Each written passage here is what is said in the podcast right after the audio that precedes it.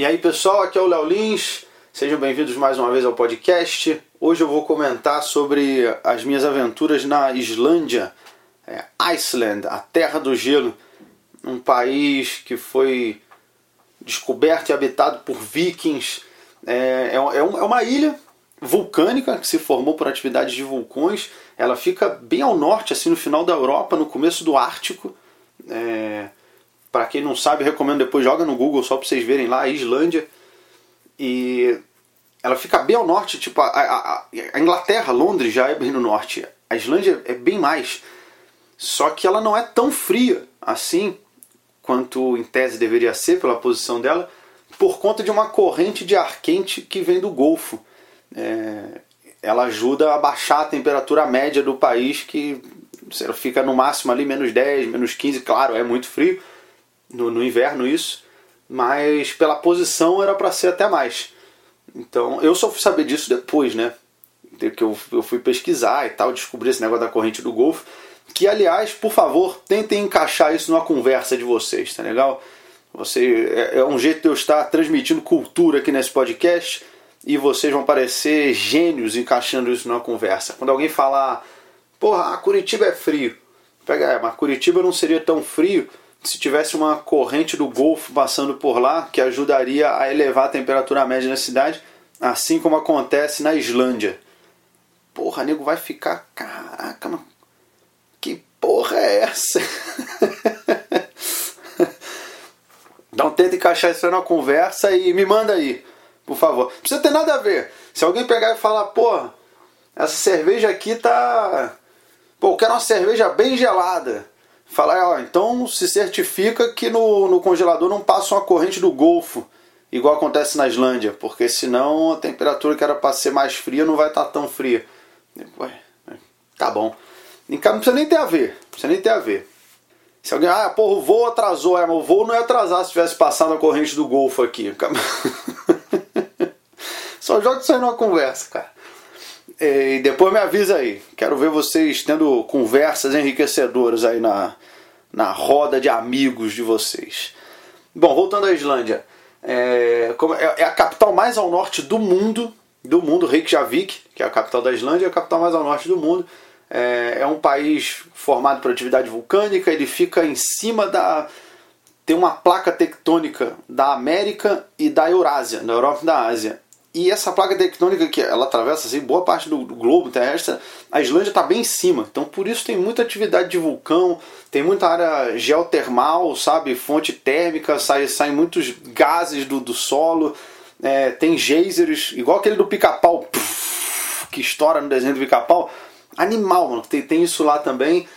É, é, é um país assim com um cenário bem, bem diferente do que a gente está acostumado aqui no Brasil.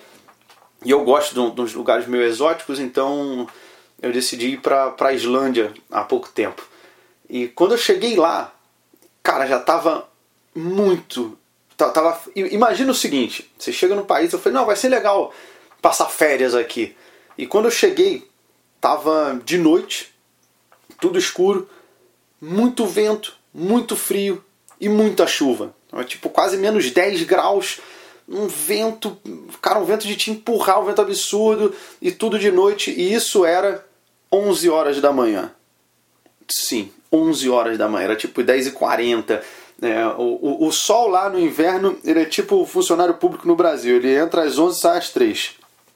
É o tempo de sol lá, de verdade. O sol, você tem mais ou menos tipo 4 horas e pouca de sol por dia. O sol ele nasce é, 10 e 40, 10 50, quase 11 da manhã. E quando dá umas 3 e meia, ele já foi. Acabou, já, já se pôs, já trabalhou, vai descansar. Isso durante o inverno. Durante o verão, você chega a ter o sol, meia-noite você ainda tem o sol, cara.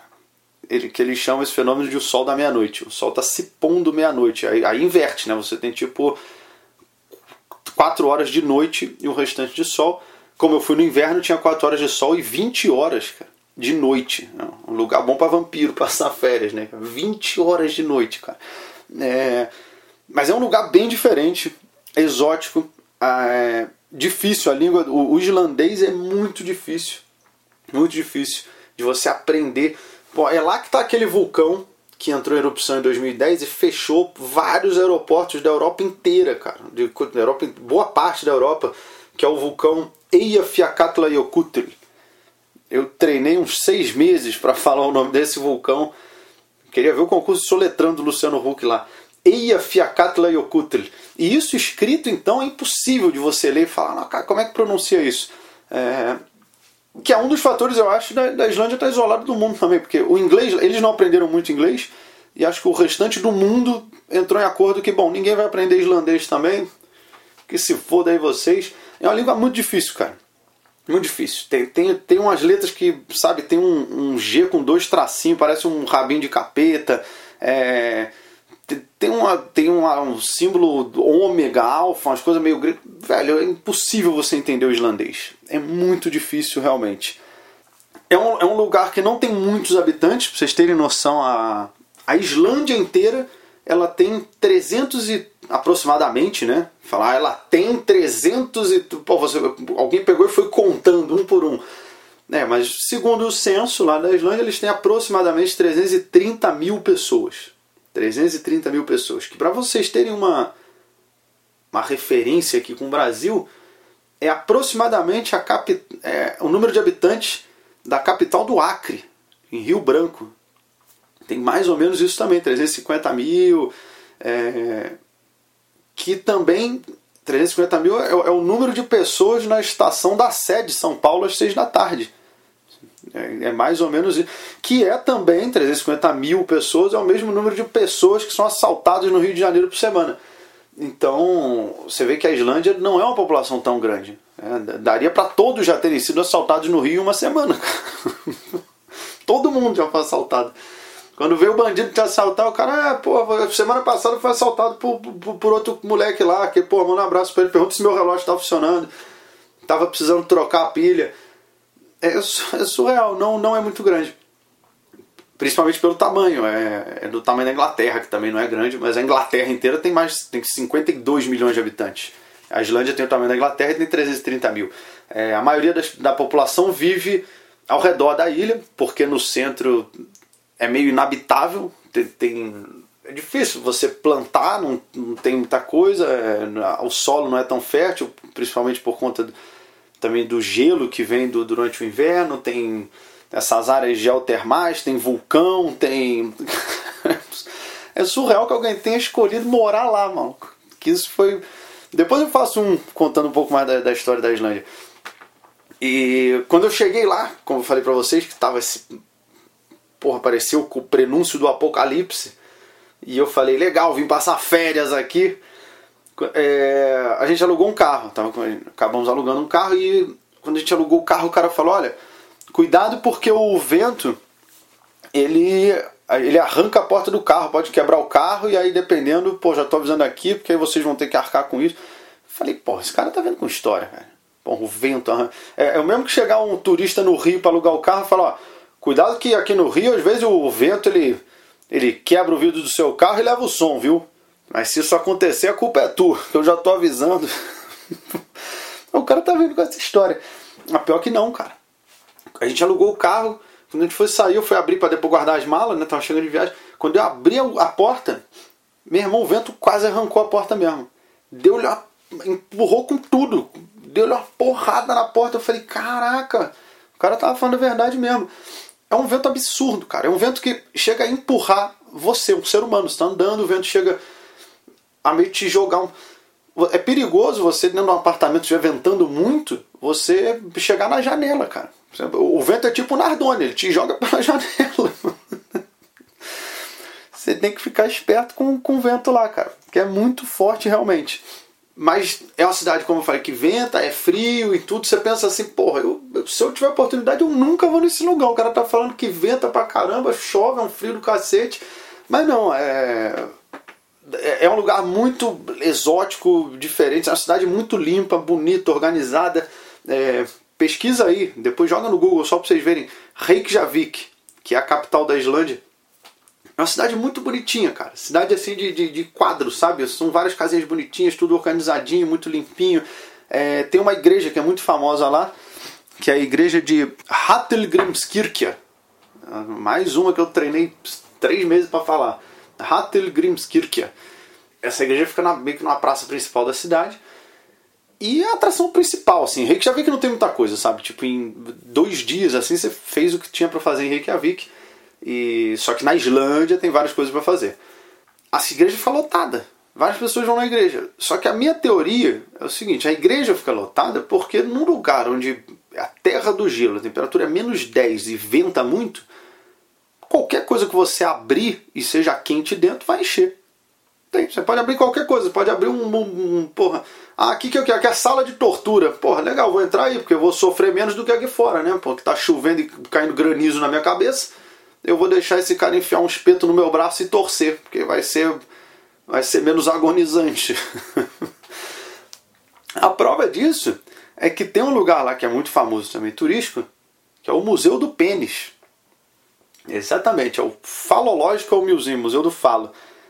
Que eu falei, eu não, não vou nessa parada, não tive muito interesse no, no Museu do Pênis. É, eu, eu, pesquisei as referências, se era legal ir e tal. E é, é um lugar que muitos turistas vão, é, eu tenho essa minha teoria, o pessoal vai porque, ah, vamos lá, é mais um lugar que dá para entrar e se aquecer, né? Você vai ficar aquecido como. É um museu do pênis, cara. É isso, é uma sala cheia de rola de, de vários animais. Tem, tem de tudo. Tem, tem de, de urso, de foca, de rato, de baleia. Inclusive, uma das descrições para tentar fazer você ficar interessado em ir no museu era isso daí, falando, ah, quem nunca quis saber como é o pênis de uma baleia? vou dar um silêncio para vocês raciocinarem nessa pergunta. Olha que quase todo mundo. Eu acho que é natural do ser humano nunca ter se indagado como é que é o pênis de uma baleia, cara. Eu, eu particularmente nunca tive essa curiosidade não, cara.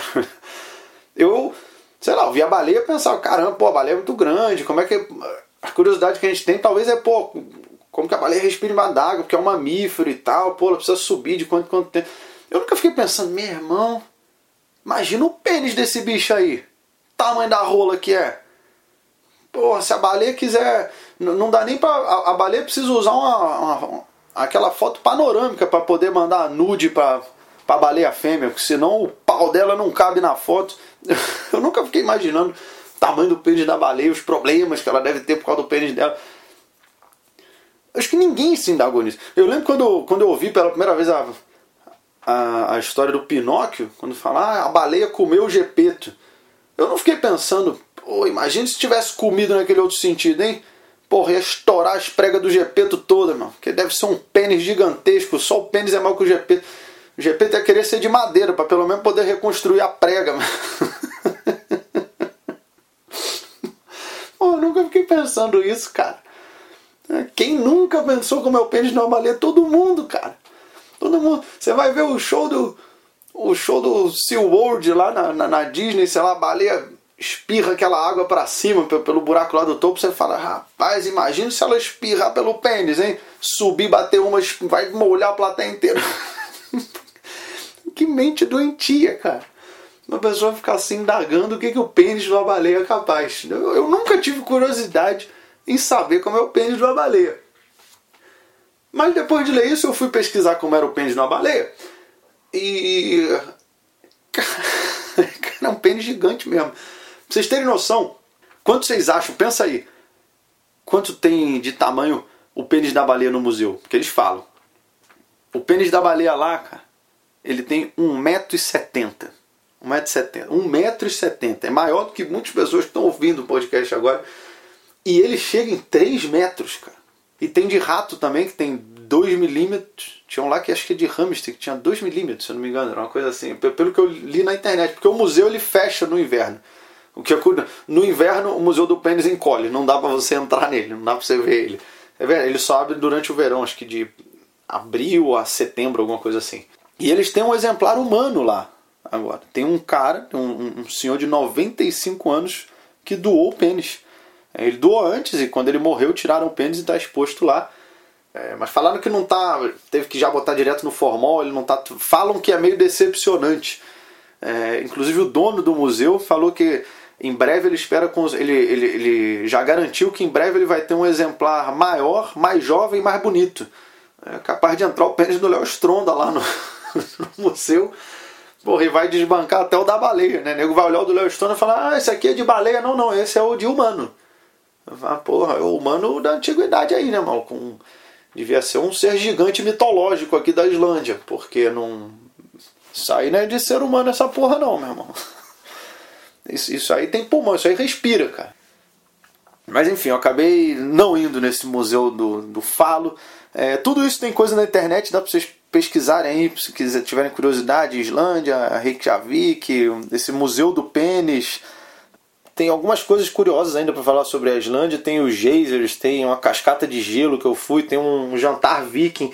É, eu comi outras carnes, eu comi carne de rena, carne de cavalo. É, tem uns lugares muito exóticos que eu vou comentar em um outro episódio desse guia, desse diário de viagens aí. Deixe seu comentário. É, podcast é legal que dá pra você fazer o download e você não precisa nem estar tá com internet. Então, se você pegar um metrô, uma parada assim, dá pra você ir ouvindo e nem gasta a sua internet. É isso aí. Muito obrigado a todos que acompanham o podcast. Um grande salve aí para vocês. Valeu.